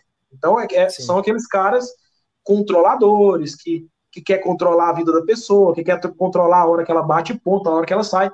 Não olho quem bate ponto, não olho, eu olho resultado. É resultado. Então, assim, os meus supervisores e coordenadores não batem ponto. É, às vezes os caras precisam ficar em casa, trabalhar de casa, tranquilaço. É um cara que entrega, é um cara bom de serviço. Vai lá, resolve, eu quero você bem. Direto eu tenho, eu tenho muitas colegas que trabalham comigo, né? A maioria é mulher, né? Então, e aí tem filho, tem que levar no pediatra, tem Então, assim, a única coisa que eu quero que vocês me garantam aqui é que a gente vai bater nossa meta. A gente vai bater nossa meta? Vai. Então acabou. Vai lá e resolve o que você tem que resolver. Então, é um, é um é, é, vamos dizer assim, uma gestão moderna, né? Eu, eu tento me espelhar ao máximo em gestão, em gestões modernas, né? E a gente tem algumas empresas de referência. Quando você Sim. pega o supra-sumo ali do Vale do Silício, né? A Google, principalmente, né? Google, essas empresas Uber, Sim. Airbnb, cara, é, o ambiente de trabalho deles tem pet. Eu sou louco por pet, eu tenho seis pets. Então, assim, oh, se eu caramba. pudesse levar pelo menos um por dia, o tanto seria melhor. Né? Então, então assim, é, é, uma, é aquilo que volta naquilo que a gente comentou lá no início não tem como você desvincular o pessoal do profissional. Quem, quem fala que isso é muito bem separado, vive um mundo um pouco utópico. Porque Sim, não é. tem jeito. Não tem jeito. Exato. Se, não tem. Vocês gostam de pet? Vocês têm pet? Cachorro? Eu não tenho, o Bruno tem. Eu, eu, eu tenho e eu amo meu pet. Amo, amo, então, amo. Imagina você com seu pet no seu ambiente de trabalho. Não estou falando o tempo todo, é. mas uma hora por dia. Nossa, primeiro que ele ia fazer amizade com todo mundo, entendeu? Até cara, com todo. ia fazer um escarcel. Ia ser uma delícia, cara. Se eu pudesse, eu liberava pet e levava os meus ainda. Mas aí também a gente tem que entender o contexto é, nosso. Ambiente né? regulado, né? É. Você não Muito pode legal. entrar sem touca, como é que você vai levar um cachorro lá para dentro? É verdade. Muito legal essa visão que você tem em relação à gestão, Rafa, porque assim, você falou que ah, eu já passei por algumas empresas de cunhos familiares e geralmente a empresa familiar é um pouco mais resistente a essas gestões mais atuais, assim. Como que foi para você implementar essa cultura mais moderna de gestão? Foi easy Sim. Ou você teve que mostrar primeiro o resultado para depois pedir algo em troca? Muito boa pergunta também, Bruno. É, não foi fácil, né? as empresas familiares, elas são cases de sucesso é, e sucessos é, extraordinários, né? Você pega a prática, por exemplo, uma empresa bilionária, um case de sucesso, né, do Dr. Luiz e da doutora Carmen. São pessoas excepcionais, né? Então, assim, quando você chega numa empresa dessa, como que você vai questionar o modelo, sendo que já é um case extraordinário de sucesso? Já né? se provou no tempo, né? Já se provou no tempo, já é uma realidade. Então, a primeira coisa que eu faço quando eu chego numa empresa familiar, eu tive duas experiências, uma na Cifarma e uma na Prate, né? É, primeiro, respeitar esse legado. Eu acho que nada é por acaso, então se chegou até ali, tem um case de sucesso extraordinário, né? Quem somos nós para questionar alguém que saiu do zero para o bilhão, né? Quem somos nós? Então a primeira coisa é ter essa humildade, sensibilidade de reconhecer que aquele ambiente é um ambiente que obteve muito sucesso, né? E com toda a humildade tentar mostrar o que que o mercado é, vem trazendo de evolução, é, através dos cursos, através de resultado. Tudo na indústria, a nossa moeda de comprovação chama-se resultado. Né? Então, para a gente implementar algo, para a gente mudar alguma cultura, você tem que atrelar isso um resultado. Então, por exemplo, às vezes na empresa familiar era proibido ter terceiro turno, por uma questão, enfim, era uma coisa já definida por alguém lá, né? A gente poderia levar um projeto para reativar um terceiro turno, mostrar que a gente pode no tempo global, reduzir o custo, né? A gente pode ter uma percepção de custo mais alto nos primeiros meses, mas no final esse custo vai ser muito reduzido, porque a gente vai ganhar muito mais eficiência. Você vai ter um projeto que começa às 6 horas da manhã e termina no outro dia às 6 horas da manhã. Ele não para, ele é um processo em linha, né? Então, uhum. você vai aos poucos é, é, mostrando isso, e todas as famílias que eu trabalhei, sempre foram muito abertas a melhorias. Todas, todas. Inclusive, a Prate foi o meu último exemplo. A gente conseguiu é, levar algumas ideias muito interessantes. A doutora Carmen, eu amo de paixão, é uma grande amiga minha.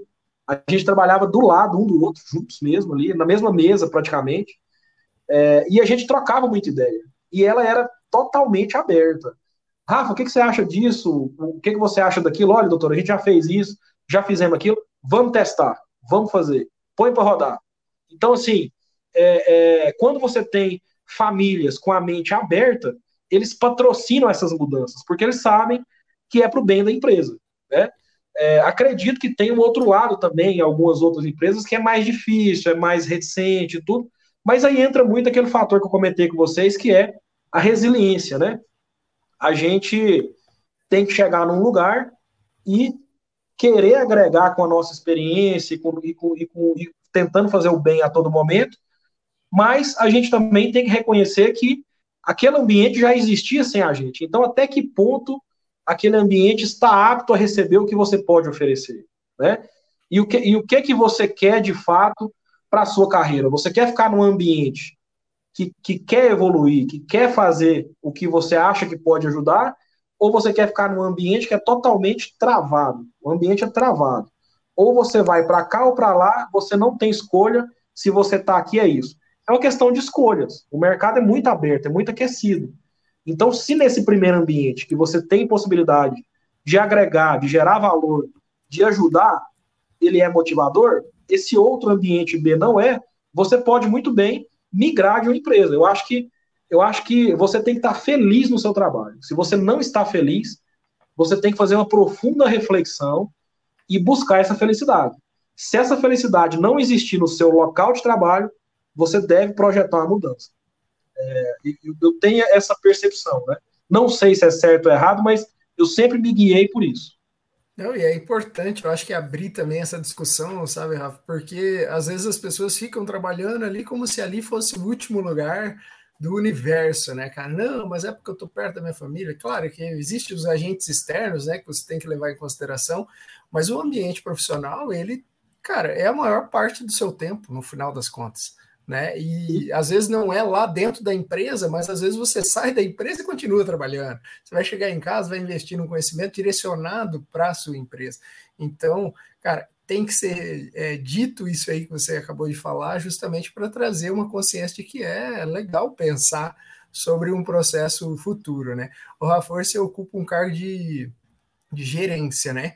E, e nesse cargo de, de gerência, o que, que definitivamente não te contaram ao assumir esse cargo, aquela coisa que você fala, caramba, cara, isso, isso aqui, aqui, eu não estava preparado. Isso aqui não estava no meu mapa. A todo momento eu me pergunto isso. Tô brincando. Bom, eu acho que o principal desafio é você conseguir mostrar para a empresa é, todas as necessidades do setor, né? Conseguir mostrar é, os resultados de uma maneira muito clara. Eu acho que é uma dificuldade isso, principalmente para as áreas técnicas, né? Então, assim, é, é, quando os donos são técnicos, é muito mais fácil. No caso da Prate, o doutor Luiz, a doutora Carmen são técnicos, são farmacêuticos, né? Uhum. Então, isso, isso facilitava muito.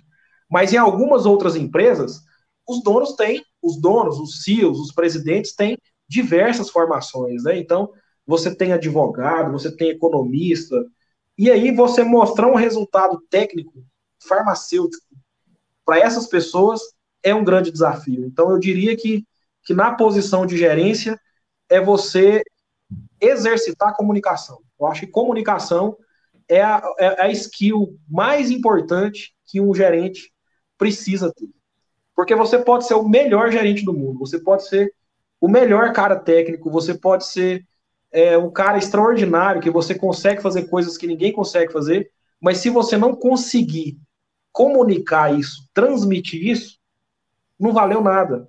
Não valeu nada, porque vai parecer que você não sabe trabalhar e que você é louco ainda. Uhum, então, é então assim, eu, eu, diria que até pegou um pouco de surpresa essa pergunta, mas seria comunicação mesmo, tá? A comunicação. Legal. É, a comunicação é algo essencial, né, Bruno? Exato. Ixi, hoje, é, e a partir do momento que você se torna profissional em alguma coisa, aqui já fica a dica também para quem está se formando. Você se torna responsável por aquilo que você fala e por aquilo que a pessoa entende que você falou. Então, a comunicação, Sim. ela é muito importante hoje em dia. E, Rafa, que tipo de profissional dá certo trabalhando com você e que tipo de profissional não dá certo trabalhando com você? Ah, bacana. Bom, profissional que dá certo, o profissional que tem vontade, que quer crescer, que é humilde, resiliente. Esse é o profissional que, sem dúvidas, tem espaço e tem muita chance de crescimento. Ele é muito bem-vindo na nossa área. O profissional que não dá certo na minha gestão, que geralmente, infelizmente, algumas equipes a gente tem que fazer algum, alguns desligamentos, são os profissionais negligentes, né? São os profissionais que realmente só estão lá para bater o ponto e receber o salário. Não tem compromisso nenhum com a empresa. Né?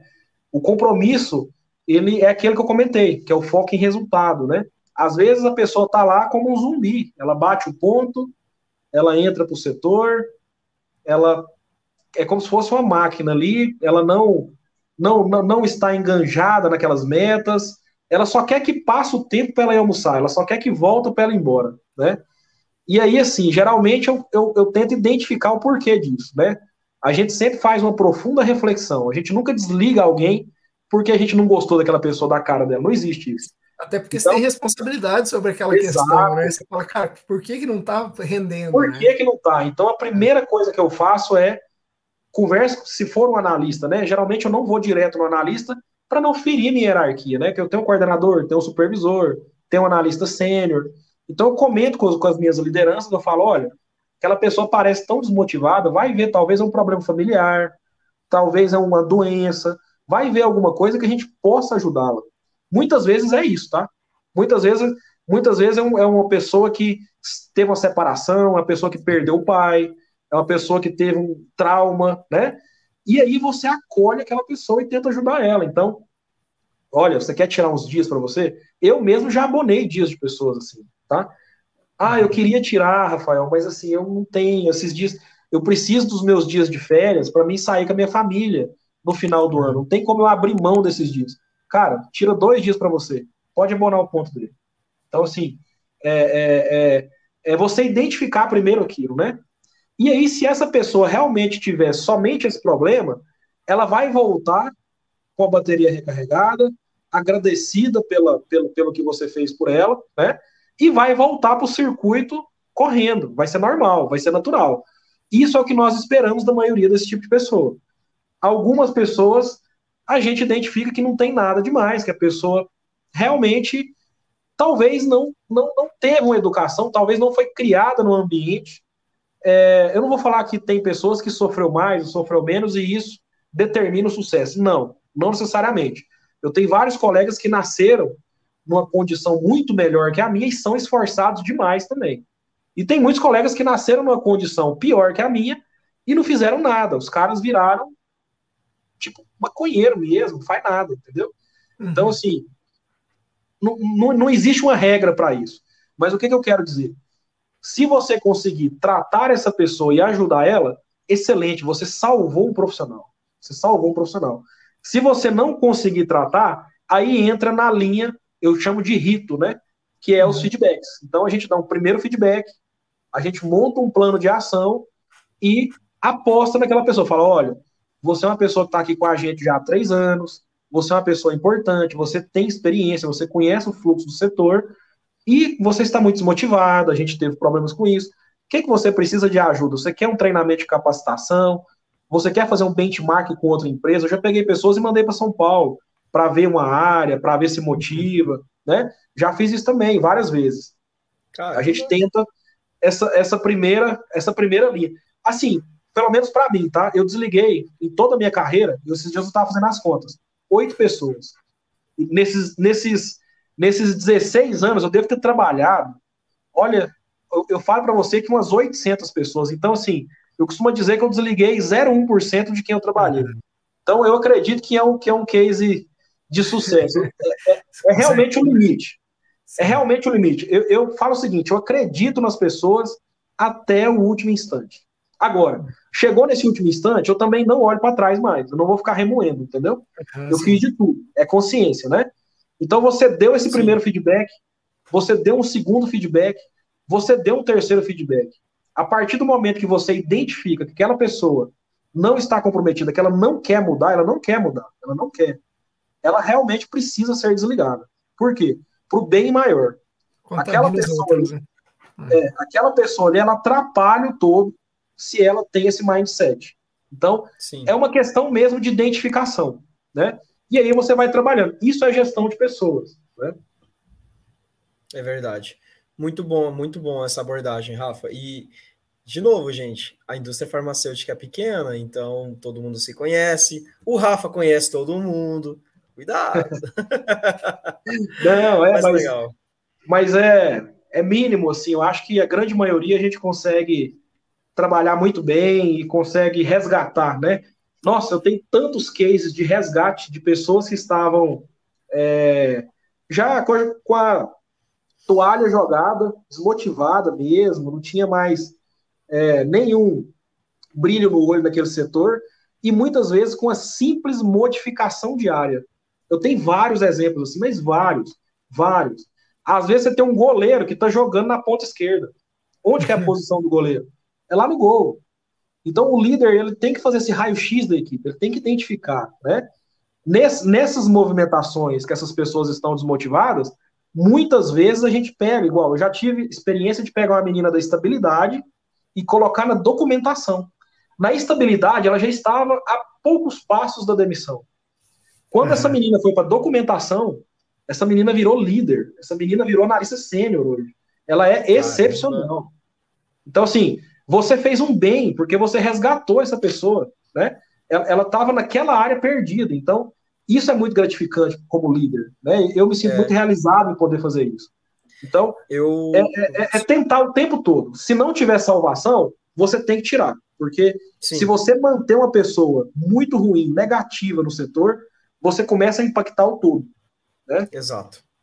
E eu já, eu já contribuí de uma forma assim, tinha um colega meu, eu acho que é um exemplo muito parecido com o que você fez. Ele estava na, na tampa ali para ser desligado da empresa. Eu cheguei para o superior dessa pessoa e falei: olha, eu sei que aqui a batata do fulano tá assada, mas é o seguinte, ele tá no lugar errado. O perfil dele não é fazendo isso que ele faz. Se eu pudesse te dar um conselho, se você quiser seguir, aí já é um problema seu ou não, troca essa pessoa. Essa pessoa tem um perfil de trabalhar nessa posição. Rapaz, mas foi exatamente o que você falou. A pessoa passou de primeira de posição 1 um de desligamento para posição de destaque de sucesso, sabe? é um pouco de percepção ali também, né, Rafa? Sim, feeling, assim, é um feeling. Feeling, é um feeling, né? E, e, Rafa, assim, você falou que desliga muito pouco e faz muita entrevista. Agora, vamos entregar a paçoca aqui para a galera. Que tipo Sim. de pergunta que você costuma fazer no processo seletivo aí para selecionar alguém para sua equipe? Bom, a primeira pergunta que eu faço, isso é para todos, unânime, né? É qual que é a sua vontade, de fato? Você quer fazer um estágio ou você quer entrar aqui na empresa para passar um tempo ou você quer realmente seguir na carreira? O que, que você almeja? Né? Qual, qual que é o seu propósito? Você, você conhece o seu propósito? Então, geralmente, eu começo as entrevistas por essa primeira pergunta. Que a partir daí você identifica. Tem muitas pessoas que vão querer fazer um estágio para cumprir uma carga horária. Tem pessoas que querem entrar no setor, às vezes, para trabalhar um ano, para conhecer como que é, mas não tem certeza, às vezes quer trabalhar em drogaria, com cosmético. Então, geralmente, eu tento identificar quem já tem um plano mais traçado, quem já sabe o que quer, né? A gente já consegue identificar isso nesse primeiro filtro. Você já sabe quem realmente quer trabalhar, né? Aquela pessoa que quer trabalhar naquele setor, ela não vai ficar com frescura por causa de horário, ela não vai ficar questionando coisas, é, é, detalhes, é, frescura. Então, aquela pessoa que quer trabalhar fala: Ó, eu quero trabalhar aqui, não importa o turno, eu quero entrar aqui, eu quero aprender. Cara que já fala isso, ele já colocou um pezinho aqui dentro, né? Uhum. E aí a gente vai, ao longo do, da entrevista, norteando. E aí, você já conhece a área? Você, tem, você já, tem, já teve alguma experiência? O que que te motivou a, a, a querer vir para cá, né? Você já conhece a gente da onde? Você tem algum conhecido aqui? Você já conhece a gestão, é, o que, que você espera do setor, o, que, o que, que você de fato pretende aqui trabalhar com a gente, né? E aí você vai tendo uma conversa franca mesmo, né? Eu acho que, a entrevista é muito pouco tempo, então você tem que ser muito claro, franco e direto. Você não tem tempo a perder na entrevista, né? Não tem, não tem como você enfeitar demais na entrevista, né? É, ah, eu quero tentar captar ali a mensagem, né, que, que conecta, né? Tem que ter vontade, né, Rafa? Eu acho que essa questão aí do brilho nos olhos, né, você você comentou, né? A pessoa tem que querer, né? Esse é o ponto, né? O Rafa, a gente quer aqui nesse momento que você indique três pessoas, assim como nós estamos tendo aqui um bate-papo maravilhoso, cara. Quantos insights a gente teve. Eu, você sabe que cada pessoa que passa por aqui, cara, cada profissional, a gente aprende um monte. A gente aprendeu muito aqui com você hoje. Eu tenho certeza aí que as pessoas que você convive também, que você possa indicar, a gente vai aprender. E também o pessoal que escuta a gente também. Tem três nomes aí para gente? Claro, tenho muitos nomes, muitos colegas. Vou comentar com vocês aqui três nomes que, vamos dizer assim, né, que são aí referência para mim, né, como profissional, né. Um é um grande amigo meu que é vice-presidente lá da Apsen, trabalha lá com, com o Rodolfo, amigo nosso, que é o Fábio Jaime Dias. Ele foi o meu mas primeiro sabe, supervisor. Já, já citaram ele? Indicar o Jaime. Não, mas eu tinha ah. certeza. Eu tenho três nomes aqui com os quais eu acho que você vai falar. Um eu já acertei, continue. Ah, é? olha aí, olha aí, é, é, muita gente, hein? É muita gente. Então, vamos lá. Eu, eu, vou ter que eu vou ter que selecionar aqui, né? Os outros colegas também estão no coração nosso da mesma maneira, né? Mas eu tô falando aqui o que vem na minha cabeça. Então, o então, Fábio, é, o Fábio seria aí um, um grande exemplo, né? Eu tenho um outro colega meu que trabalhou comigo na Brain Farm, hoje é gerente lá também, que é o Albert, Albert Machado é um cara também fantástico. Acho que, que, que vai ser legal aí vocês é, conversarem com ele também, né? E a minha atual chefe, né, que é a minha diretora lá do Teuto, que é a Andréa Cavalcante, né? Eu posso estender o convite para ela também. Ela é uma pessoa extraordinária, uma pessoa muito é, nova também, muito cabeça aberta. Ela tá, vamos dizer assim, patrocinando muitas mudanças que a gente está tentando fazer na empresa, né? Legal. E é isso, né? Foram as três pessoas aqui que são referências para mim, que estão no mercado aí também. Legal, acertei uma. Mas ótimas indicações, porque isso é que é o legal, Rafa. Quando e as tem, pessoas desculpa, de... é, desculpa, Bruno, tem o Elvis também lá na prática, né? O Elvis, já chamou ele? É, Ainda o Elvis não, é... Elvis. É, não, então o Elvis também tem que participar, sem dúvidas, sem dúvidas, né? Pode deixar que nós vamos trazer. Desculpa não ter falado do Elvis aí nas primeiras, mas o Elvis também é um cara que vai agregar a dupla, muito. A dupla aí, né? a não, dupla. Não esquecer. Essa dupla faz sucesso. Deixa um violão e um microfone na mão desses dois aí, viu? é Legal, aí. Rafa. Uh, cara, obrigado pelas indicações. A gente gosta muito disso, porque cada pessoa que indica outras três pessoas e são indicações de cunhos diferentes. Olha, essa pessoa eu indicaria por causa disso, aquela por causa disso. E assim, a gente aprende muito, Rafa. E é, é bom a gente sim, é, é, ficar perto de pessoas com perfis semelhantes, mas é tão mais interessante quando a gente conhece profissionais de outras áreas, igual até mesmo o, o Fábio James, se eu não me engano, ele é, dire... é vice-presidente industrial da, da Isso, industrial. Exato, exato. Então, assim, cara, eu, eu não sei. Então, isso vai me exigir aprender um pouco mais e ficar super antenado aqui com, com o que o Fábio tem a nos dizer. Até mesmo a sua diretora e a outra indicação do seu amigo aqui da Brain Farm, o Albert. Cara, sensacional. Muito obrigado mesmo, viu, Rafa? Que e isso? agora sim, para gente matar aqui agora, duas perguntas. A primeira, quem é o Rafa? Me explique quem é você sem falar o que você faz. Eu sou um cara muito simples, vim de uma família muito humilde, né? É, dou valor nas coisas mais simples da vida. Não, não, não me apego a nada que é triste, a nada que que maltrate os outros, tento ser, tento, tento levar uma vida leve, apesar do dia a dia pesado, né? Então, então assim, é, vim de uma família humilde também, né? Meus pais, meus pais é, são de outras áreas totalmente diferentes das minhas, da minha, né? Tem um pai que é cantor, uma mãe que é promoter, é, e um avô que trabalhava na roça, avós que vieram da, da roça mesmo.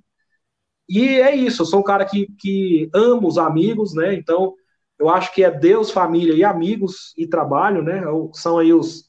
E a espiritualidade, né? São os cinco pilares aí do, da nossa essência, né? Então, é, amo o que eu faço, amo meus amigos, minha família. Que legal. E é isso, né? Eu acho que, que a vida a vida é muito mais simples do que a gente do que a gente imagina.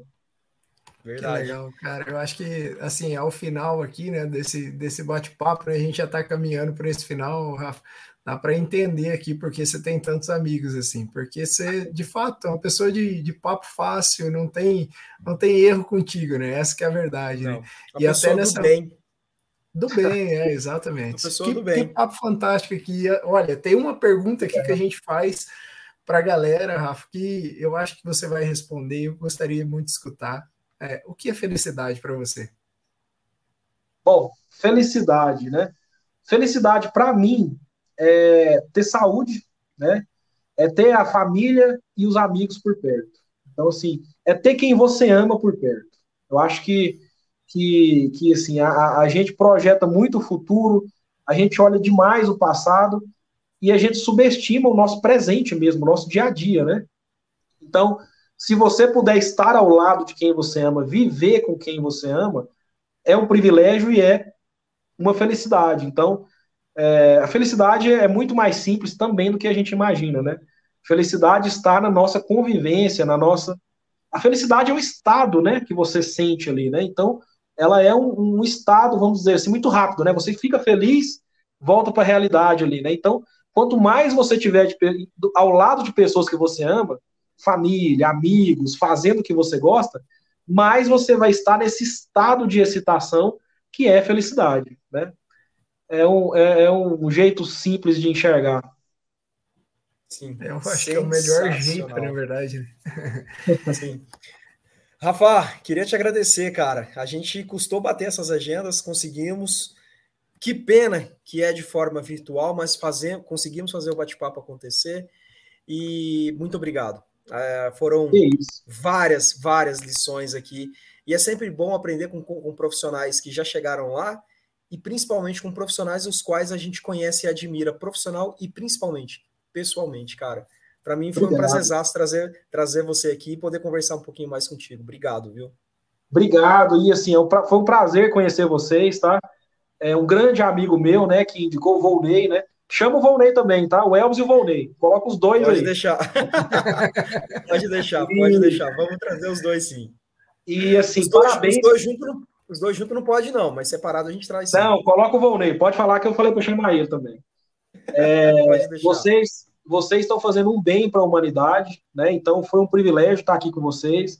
Me coloco à disposição para o que vocês precisarem, para que precisarem. Vocês têm o contato aí, a gente pode estar tá sempre em contato. Parabéns pela iniciativa. Eu tenho certeza que se eu pudesse ver essa entrevista lá em 2007, eu teria acertado mais. Muito bom.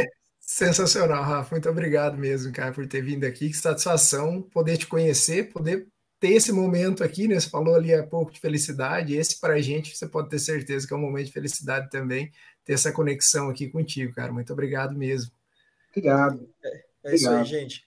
Pessoal, conversamos então hoje com o Rafael Fernandes Costa, o cara mais querido do ramo farmacêutico do Brasil. Não tem para ninguém. É ele, beleza? Episódio cheio de insights, cheio de lições, de dicas e carreiras.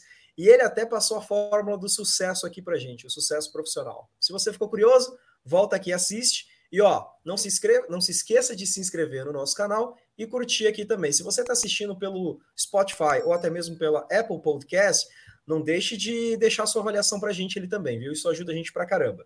E já sabe, né? A gente se vê. Valeu, pessoal. Tchau, tchau. Até mais, pessoal. Muito obrigado. Prazer.